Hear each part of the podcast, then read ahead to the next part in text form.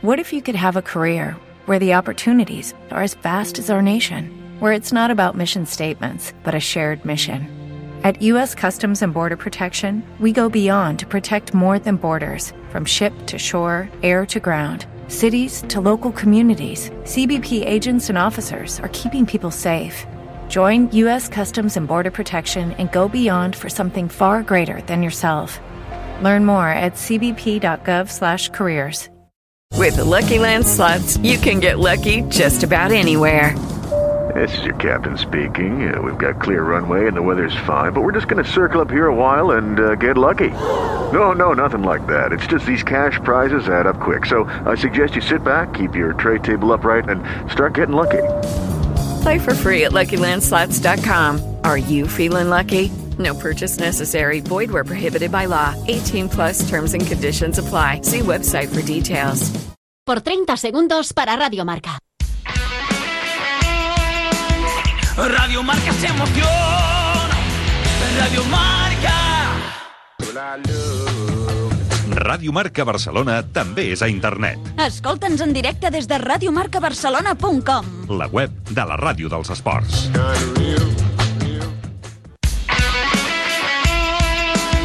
Radio Marca se emociona. Radio Marca. A Ràdio Marca Barcelona, Catalunya Futbol, amb Ricard Vicente. Senyores, senyors, què tal? Molt bona tarda. Benvinguts a una nova edició del Catalunya Futbol. És dimecres 9 de març del 2022. Des d'ara fins les 3 de la tarda, les informacions i els protagonistes del futbol territorial català. Amb Jordi Vinyals, a la direcció tècnica i control de som, el suport de Dani Baskin i el treball de redacció i producció de David Hurtado, Mireia Morales i Àlex Gómez. Avui es recuperen partits pendents, bé per Covid, bé per ajornaments de la Copa del Rei Juvenil. Repassarem la jornada. Ahir l'Albacete es va imposar al Real Madrid per 0 gols a 1 a la primera federació. L'Espanyol juvenil ja coneix el seu rival als quarts de final de la Copa. Serà el Llevant. Els blanquiblaus jugaran a partit únic i fora de casa. El Racing de Santander és líder del grup primer de la primera ref. Al seu vestidor, un jugador català, el badaloní Pol Moreno. Sergio Coso va fer 3 dels 7 gols del Moja a la darrera jornada. Esbrinarem detalls d'aquest davanter. El proper diumenge tindrem eleccions a la presidència del Castelldefels. Dos candidats, Jordi Tomàs i Jordi Zorrilla. Avui escoltarem el projecte de Jordi Tomàs. I al Catalunya Futbol us servirem un capítol més de clubs que militen a la segona catalana i que fa uns anys disputaven els seus partits a la segona B o a la tercera divisió. Avui us parlarem del Premià. Catalunya Futbol, amb el suport de la Federació Catalana de Futbol. Caramba, otra vez el ascensor estropeado. Y no hace mucho de la última avería. Y además, recuerdo que tardaron unos días en repararlo. Tengo que hablar con el presidente de la comunidad. ¿Seguro que hay alguna solución? Por supuesto. Y la solución tiene un nombre. Eninter. Eninter es la empresa líder en el mantenimiento de ascensores. Has de saber que la normativa legal permite el cambio en tu servicio de asistencia. Ponemos a tu disposición atención rápida y personalizada que incluye todos los canales de comunicación, incluido el WhatsApp. Más fácil, imposible. Basta de esperas en el mantenimiento y reparación de tu ascensor. En Inter, el mejor servicio. En Inter, el mejor precio. En Inter, garantía de calidad. Comencem el Catalunya Futbol d'aquest dimecres. Ho fem parlant de futbol perquè tant ahir dimarts com avui dimecres, especialment avui dimecres, es recuperen partits, per una banda, de Covid i per altra, que van quedar pendents per la Copa del Rei Juvenil. Ens acosta a tota aquesta informació la nostra companya Mireia Morales. Mireia, bona tarda. Bona tarda, Ricard. Comencem amb el partit de la primera federació que es va jugar ahir entre el Real Madrid Castella i l'Albacete, on va guanyar aquest per 0 a 1. Amb aquesta victòria, els manxecs han arrebatat el primer lloc a l'Andorra de manera virtual, ja que han jugat un partit més i només el superen per dos punts. Avui serà el torn del Costa Brava i el Villarreal B, a les 7 de la tarda al municipal de Palamós. El Costa Brava continua en zona de descens i està necessitat de punts. L'entrenador del Costa Brava, Òscar Álvarez, fa una valoració del partit. Eh, tenim un partit, un partit difícil, és un, és un equip de la part de dalt que, que té bons, bons números, que, que juga molt, molt, bé, molt bé a futbol, però bueno, la clau passa per, per ser millors que ells, eh? intentar ser molt més intensos, eh, poder generar situacions de joc que siguin favorables i, i poder-li treure rendiment, sabedors de que, de, que, bueno, de que ells portaran el pes del partit i a partir d'aquí doncs, aprofitar les, les situacions que, que puguem que puguin tindre per, per portar-nos la victòria. No? Està clar que ens volem treure de sobre una miqueta el disgust de l'altre dia de, de Betis i, i podem cadenar o sumar de 3 en 3 per, per veure les coses d'una altra manera. Pel que fa a la primera divisió femenina, avui a les 7 de la tarda recuperarà el partit entre l'Atlètic de Madrid i el Real Madrid. Les matalasseres necessiten la victòria per poder seguir optant a la lluita pel títol de Lliga. Per últim, avui també es disputaran partits de la divisió d'honor juvenil. Per una banda, l'Espanyol rebrà el Girona a les 6. L'entrenador de l'Espanyol, Xavi Coromina, sap que serà un partit molt igualat. Bueno, nos toca uno de los rivales con jugadores con más talento, el Girona. Sí que es cierto que también están sufriendo porque también son jugadores jóvenes, pero al final tienen talento, tienen buenos jugadores y buenos futbolistas. Va a ser un partido muy igualado, un partido de tú a tú, un rival exigente y esperamos que el equipo, después de tres semanas jugando fuera de casa seguidas, vuelva a recuperar buenas sensaciones aquí en casa. Per la seva banda, el míster del Girona, Àlex Marsal, vol que el seu equip competeixi de tu a tu contra l'Espanyol. Bueno, l'equip arriba amb garanties de, de voler competir de tu a tu amb l'Espanyol, que és el que, el que hem treballat els pocs dies que ens ha donat per, per poder focalitzar l'idea del rival, i l'Espanyol, doncs, bueno, el veiem un equip eh, dels capdavanters. Lògicament no, és un equip que, que si està a la part alta de la classificació, a més amb la, la gran feina que, que, que han fet a la Copa al Rei, i bueno, intentarem competir-los a tu a tu, que és el que, el que buscarem, i posar-los la màxima dificultats possibles, eh, tant en pilota quan la tinguem nosaltres, quan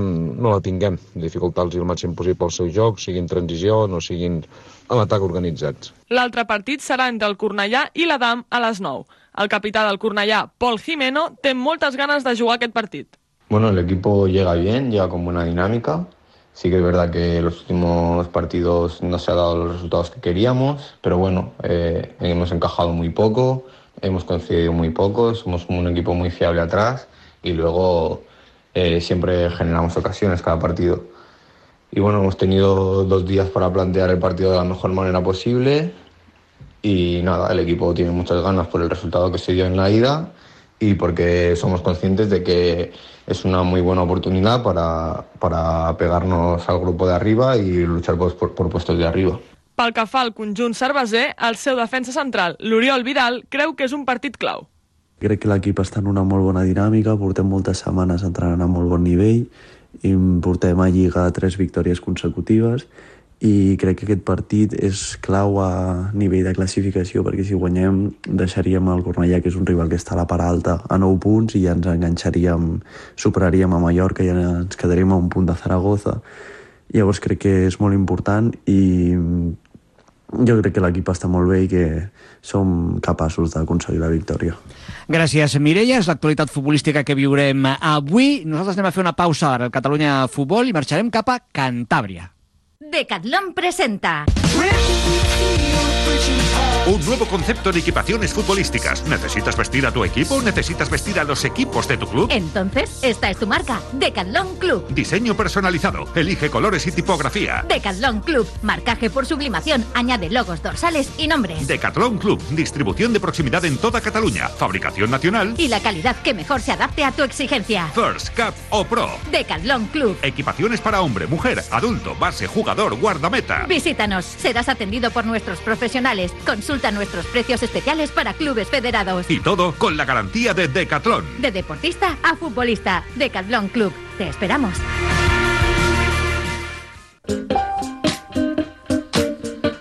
Vamos a hablar en los próximos minutos de la primera red, pero no del grupo en el que están los equipos catalanes, sino del otro grupo, del grupo primero, porque allá también tenemos representación catalana de alguna manera. Por ejemplo, el futbolista Paul Moreno es uno de los hombres importantes en el vestuario del Racing de Santander, ahora mismo líder de ese grupo primero, bajo las órdenes de Guillermo Fernández Romo, el entrenador, ya recordaréis, ex del Cornellá, precisamente técnico también de Paul Moreno en el Cornellá en su etapa cuando estuvo en el equipo del Baix Llobregat. Nos está escuchando Paul. Paul, ¿qué tal? Muy buenas tardes. Muy buenas tardes. Felicidades por el liderato, Paul. Muchas gracias. ¿Qué tal? ¿Cómo estás? Pues bien, aquí de momento van saliendo bien las cosas y, y esperemos que siga igual. Tienes toda la confianza del entrenador, que de hecho creo que fue él el que tu principal valedor, ¿no? Para que fueras de Cornella a Santander. Sí, al final había opciones, el míster confía mucho en mí y, era una buena una buena opción para seguir progresando en mi carrera y, y y de momento me está yendo bien. ¿Mm? Oye, ¿es muy diferente el fútbol que está haciendo el Racing de Santander al que hacía el Cornellá? Sí, pero ya no solo por el míster, sino por los jugadores, por el campo, por la exigencia del propio club. Eh, muy diferente. Oye, ¿cómo se vive el fútbol en Santander? Porque el Racing es, es, un histórico del fútbol de toda la vida, muchísimas temporadas en primera división, en segunda, es verdad que ha caído un poco su peso deportivo en las últimas temporadas, bueno, pero parece que ahora este nuevo proyecto quiere volver al fútbol profesional. ¿Cómo se vive el fútbol en Santander, Paul? Pues Santander es una, es una ciudad muy futbolera, al final es primera red, pero, pero bueno, es como si, si fuera jugador profesional. Al final la gente de aquí es de, del propio equipo, hay muchísima afición, hay muchísimas ganas de, de ver al equipo lo más arriba posible y, y, es como lo vivo yo al final. ¿Mm? Eh, eh, ¿Estaba entre los objetivos luchar por el ascenso e incluso acabar como campeón esta temporada? Sí, a ver, el, el, objetivo del club es ese, pero claro, hay que ser realistas, hay muchísimos buenos jugadores, hay muchísimos buenos equipos y al final tenemos que ir con la humildad por delante y, y, saber que cada partido es un mundo y luchar cada partido como si fuera el último. No sé si es pronto para decirlo, pero habéis conseguido una cierta ventaja sobre el tercer clasificado vosotros y el Deportivo, que tiene también los mismos puntos que vosotros.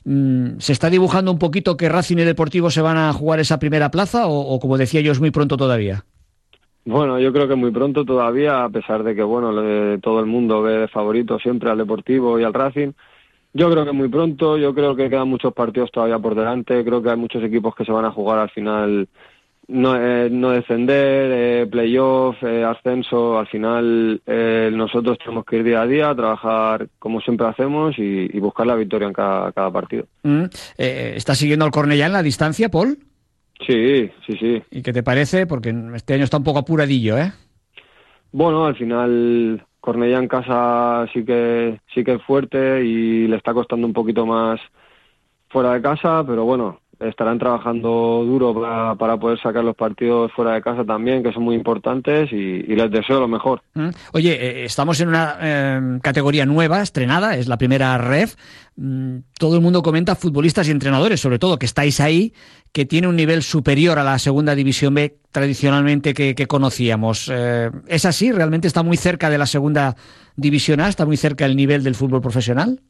Pues mira, yo no lo sé porque yo, por desgracia, no he podido, no he podido jugar ni tocar el fútbol profesional, pero sí que he jugado bastante en segunda B y, y sí que es verdad que, que, el nivel sube porque los jugadores al final acabamos todos como un embudo y, y todos los buenos jugadores están en primera y al final todos los equipos tienen jugadores muy buenos. ¿Cuál es tu situación en Santander? ¿Hasta cuándo tienes contrato, Paul? Pues hasta el año que viene. Hasta el año que viene. Mm, no sé, la idea de continuar, sobre todo si el Santander subiera a Segunda División A, en un futuro volver al fútbol catalán eh, o, donde te, o donde te lleve el oficio. En el fútbol, mira, si algo he aprendido con mi carrera, corta carrera, es que nunca sabes al final en el mundo del fútbol dónde vas a acabar. Mi intención es seguir aquí porque estoy contento, porque van bien las cosas, porque es un club increíble, por, por todo pero bueno, al final es lo que te digo, en el mundo del fútbol nunca se sabe. Oye, y con playa cerca y no se come mal en Santander, ¿eh? No, no se vive mal. se vive bien, se vive bien. Muy bien. Pues Paul Moreno, te agradecemos mucho que hayas atendido la llamada del Cataluña Fútbol, jugador eh, catalán que juega en el Racing de Santander, ahora mismo líder de ese grupo 1 de la REF, de la primera REF, y, y, y le deseamos evidentemente lo, lo mejor con el conjunto cántabro.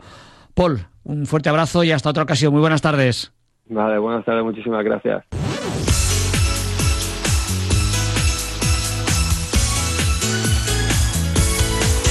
Aquest diumenge a les 11 del matí, Marcador Catalunya. Viu en directe tota l'emoció del futbol territorial català. Segueix amb els nostres enviats especials el desenvolupament dels partits de les diferents categories. Alineacions, gols, entrevistes, anàlisi, opinió... No oblidis, aquest diumenge a les 11 del matí, Marcador Catalunya. També pots seguir-nos al nostre compte de Twitter, arroba marcadorcat, a les apps d'Android i iOS i al web radiomarcabarcelona.com.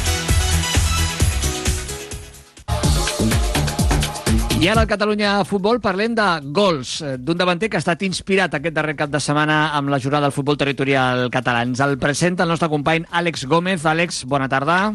Bona tarda, Ricard. El davanter del Moja, Sergio Coso, va anotar un hat-trick el passat diumenge en la victòria del seu equip davant el Montserrat Igualada per 7 a 2. En la seva primera temporada al club ja està demostrant la seva importància dins l'equip de l'Alt Penedès i, a més, amb gols. Bueno, la verdad es que siempre va bien ayudar al equipo con lo que sea, pero lo importante es aportar tu granito de arena. Bueno, en los días que no salgan los goles, pues aportar intensidad, presión y todo lo que, todo lo que puedan, ¿no?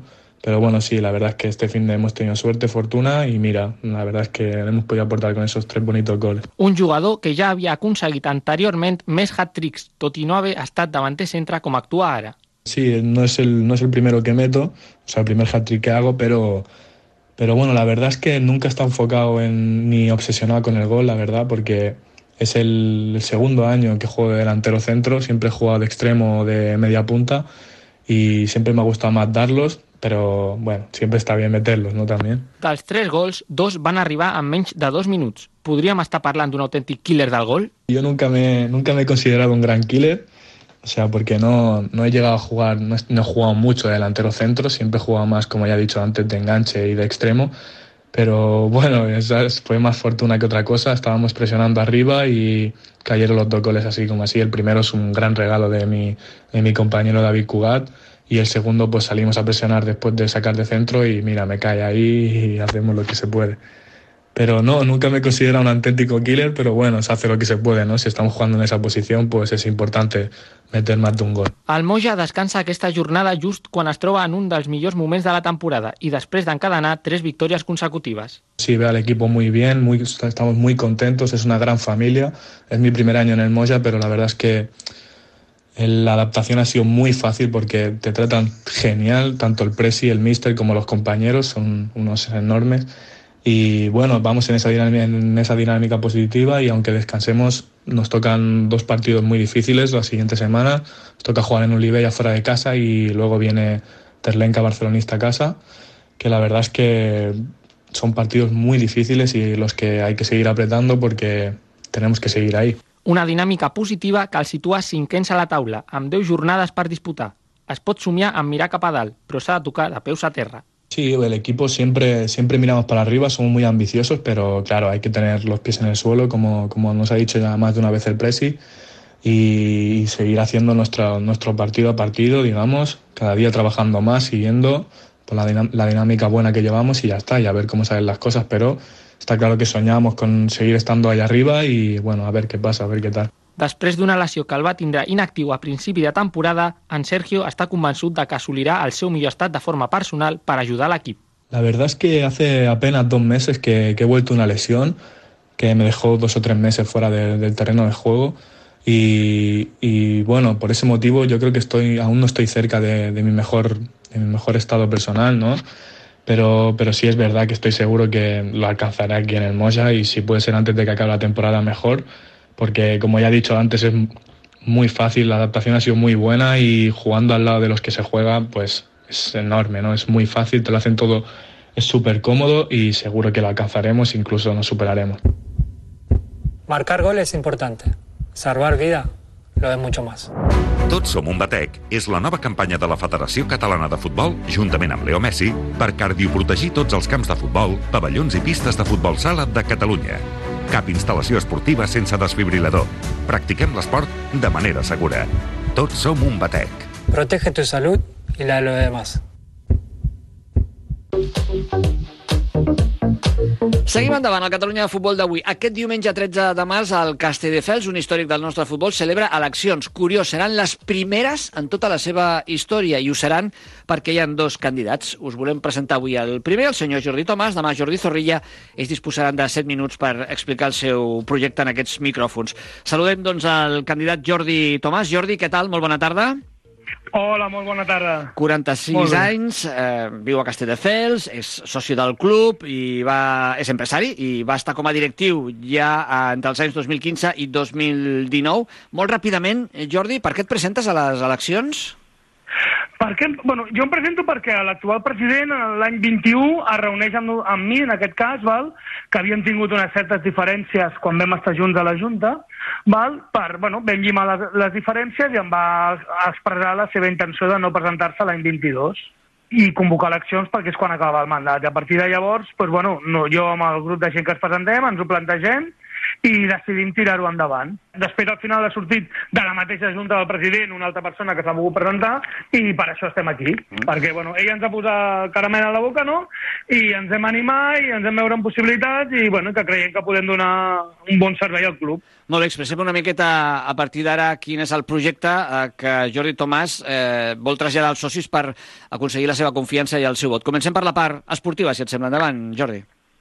Val. Bueno, nosaltres al club el veiem que té tres potes, no? l'esportiva, la social i l'econòmica, que les veiem molt relacionades. No, no creiem que es pugui parlar de l'esportiva sense saber la implicació que té en la social i la implicació que té en l'econòmica. La part esportiva del club ha millorat moltíssim des del 2015, és a dir, el club estava, quan vam entrar, quan va entrar el president Adolf Borgonyó acompanyat amb molts membres de la Junta, amb una situació nefasta, tant esportiva com econòmica. Segurament més nefasta a nivell econòmic que esportiu. El futbol base ha millorat molt, estem ara amb més de 800, amb 800 i pico fitxes, no sé són 840, 850, hem potenciat molt el femení, creiem que hem fet una aposta que es va fer en el seu moment volguda d'anar al volum, de tenir molts equips i molts nens, i ara creiem que és el moment adequat per fer un salt endavant en la qualitat. És a dir, em sembla que som el quart club de Catalunya en quant a volum de nens i nenes i el 50 i pico a nivell de categories. Aquí, evidentment, és bastant obvi que tenim molt marge de millora i això és el que nosaltres volem fer. És a dir, hi ha una direcció esportiva en la que estem molt contents, que la dirigeix el senyor Daniel Gómez de l'empresa Futbol Lab, i el que volem amb ells és dir, escolta, ja tenim el volum, el club ha millorat, ara anem a fer una, bueno, un, un canvi de paradigma, anem, anem a evolucionar molt esportivament per millorar molt la qualitat, perquè només si millorem molt la qualitat del futbol base podrem arribar a l'objectiu final, que és un primer equip molt de la casa per tenir un primer equip molt, molt propi, molt vinculat a la ciutat, que ara mateix no ho està, necessitem que es nodreixi gran part del futbol base i després, evidentment, d'altres jugadors, perquè no, no sabem que la categoria que estem, que la tercera divisió és molt difícil, no podem pretendre tenir una plantilla de 20 nanos de futbol base. Però sí, ens agradaria una plantilla eh, molt vinculada a la ciutat, al poble, i que vingui molt del futbol base, i que els nanos del futbol base això els faria implicar en el primer equip, perquè ho veurien un objectiu assolible. Val, aquest seria una mica el resum de, de la nostra idea esportiva. La part social? La part social, com ja pots haver vist, va una mica també relacionada amb l'esportiva. És a dir, nosaltres ara tenim molts nens, som una, un club molt gran, segurament és el club, no, segurament no, és el club més gran de Castelldefels, vale? amb practicants, fitxes federatives i categories, però estem molt poc vinculats a la ciutat. Això és un DB que té un motiu, un motiu històric, el club entre, entrem a la Junta aquesta amb, amb una situació molt complicada, sobretot econòmicament, i tots els esforços passen primer per reflotar el club, per treure'l del pou. El club, des de l'any 18, pues, ja navega, ja no està al pou, ja no, ja no té vies d'aigua, després ve el Covid, que això ens ha frenat a tot, és evident que el Covid ha sigut un fren en l'evolució del club, però creiem que, que se li ha de donar una embranzida molt gran, tant amb la part social de la ciutat, amb implicació amb entitats i altres del, de Castelldefels, com amb la vinculació dels 800 i picos nanos del futbol base amb el, amb el club. Aquesta vinculació no és tot el que hauria de ser. Primera, perquè segurament no comuniquem com aquests nanos se'ls ha de comunicar. Jo tinc 46 anys, és un món que ja no, no és tan meu, no, no, no m'hi sento molt, molt, molt còmode, però és evident que nosaltres hem de ser molt més potents amb les eines per arribar als nanos. I això no és Instagram o Facebook només, o sortir al diari de Castelldefels, sinó és sobretot pues, tenir molta presència a YouTube, obrir canal de Twitch on els, on els membres del club participin activament. Bueno, hi ha tota una sèrie de coses a fer perquè aquests 800 i pico sentin cada cop més el Castelldefels com el seu club. I això, al final, què volem? Pues, si socialment millorem, anirem molt, molta més gent a veure el primer equip, al primer equip no hi aniran 150 o 200 persones, sinó pues, que potser doblem la gent que hi va, i sobretot tenim un problema que tenim 54 o 55 socis en dret a vot. Això és una xifra que amb una entitat com a Castelldefels sorprèn a qualsevol que se li explica. I nosaltres creiem que això és un debe que la directiva té i que nosaltres ens comprometem a potenciar-ho i hem de triplicar mínim mínim el número de socis en un període curt de temps. A partir de, de triplicar-lo ja mirarem on podem arribar i fins on volem arribar. Però altres entitats de la ciutat o l'altra entitat esportiva de la ciutat té 170 socis i és un club de barri, per entendre. Nosaltres som un club molt més transversal a nivell de Castelldefels. Tenim el camp a Canyars i tenim un altre camp d'entreno a la zona del Gran Via i és un club que té nanos de tota la ciutat, no només d'un barri. Per tant, 54 socis és evident que és una xifra irrisòria que en veritat perjudica molt el club. Perjudica molt el club perquè quan anem a l'àrea econòmica el club quins ingressos té? Pues té els ingressos del futbol base, els ingressos de les possibles taquilles que genera el primer equip i els ingressos de patrocini. Aquest debe social ens perjudica molt amb el patrocini, perquè quan anem a empreses de la ciutat a buscar patrocinadors, el fet de que el club socialment estigui molt poc implementat i sigui poc conegut a, la ciutat, fa que costi molt convèncer perquè ens aportin. És a dir, el futbol sala, per exemple, no sé si té 25 o 30 patrocinadors locals. Nosaltres estem amb 9 patrocinadors locals. Està bé tenir de 9? Sí, està bé.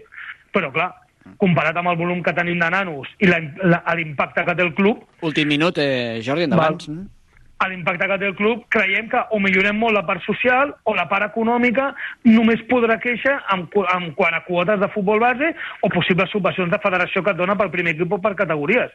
Però per créixer en patrocinis és imprescindible créixer socialment. Aquest és el, el, el claim de la nostra campanya. Nosaltres creiem que el club, on té aquest debe més gran és en la part social i una mica amb la part de qualitat de, de, de l'esportiva i és on volem centrar tots els nostres esforços, esforços per donar-li un tom. Volem que el club faci un salt endavant exponencial social.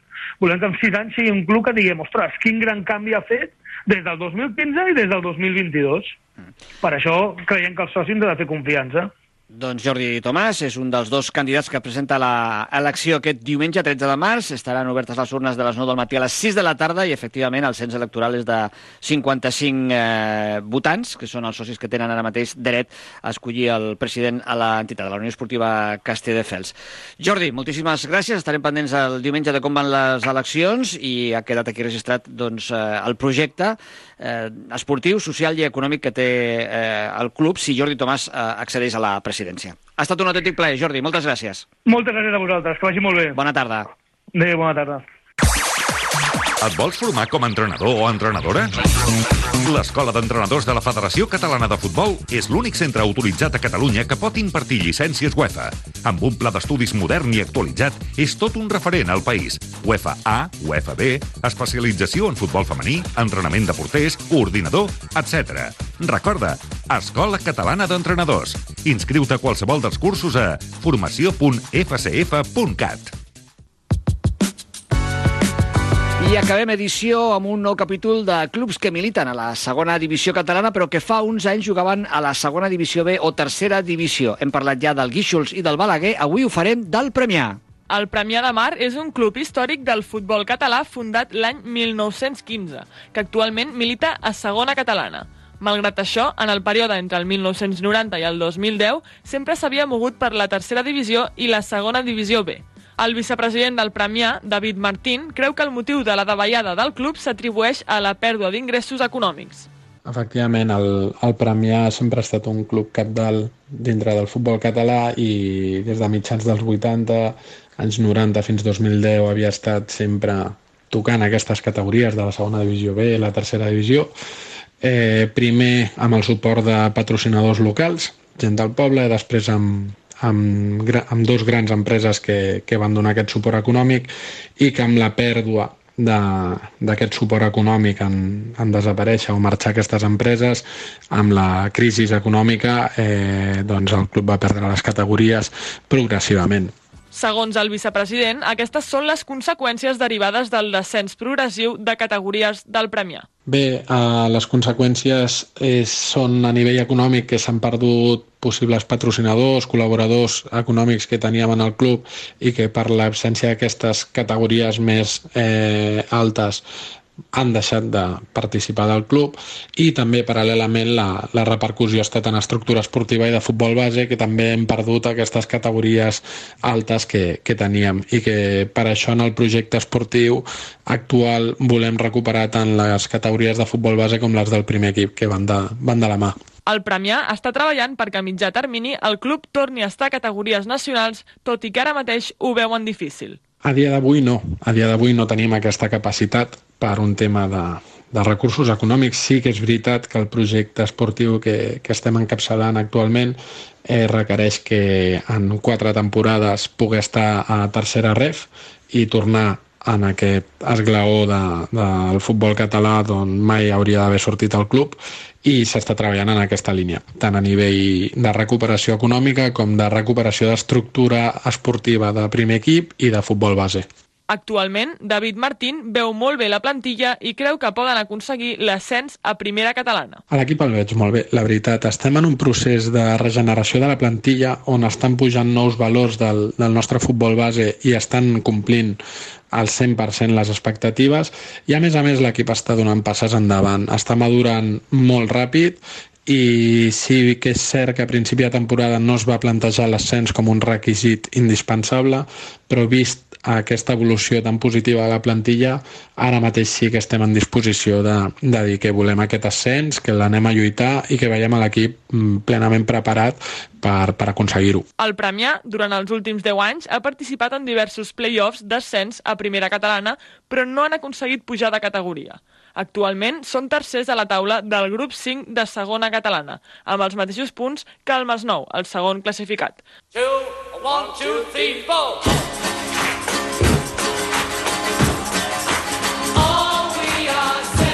Doncs eh, res més, un altre dia posem punt i final a aquesta edició del Catalunya Futbol, un altre dia fem el prec de que el més aviat possible pugui acabar el conflicte bèl·lic a Ucraïna. Nosaltres tornarem demà dijous de 9 a dos quarts de 3 de la tarda, més informacions i més protagonistes del futbol territorial català fins a aquell punt horari que acabeu de tenir un bon dimecres. Adéu-siau.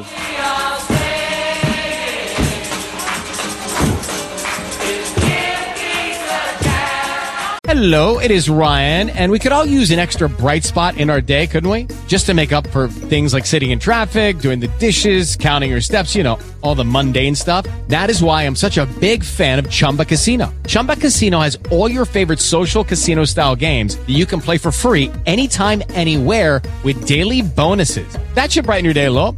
Actually, a lot. So sign up now at chumbacasino.com. That's chumbacasino.com. No purchase necessary. BDW, void were prohibited by law. See terms and conditions 18 plus.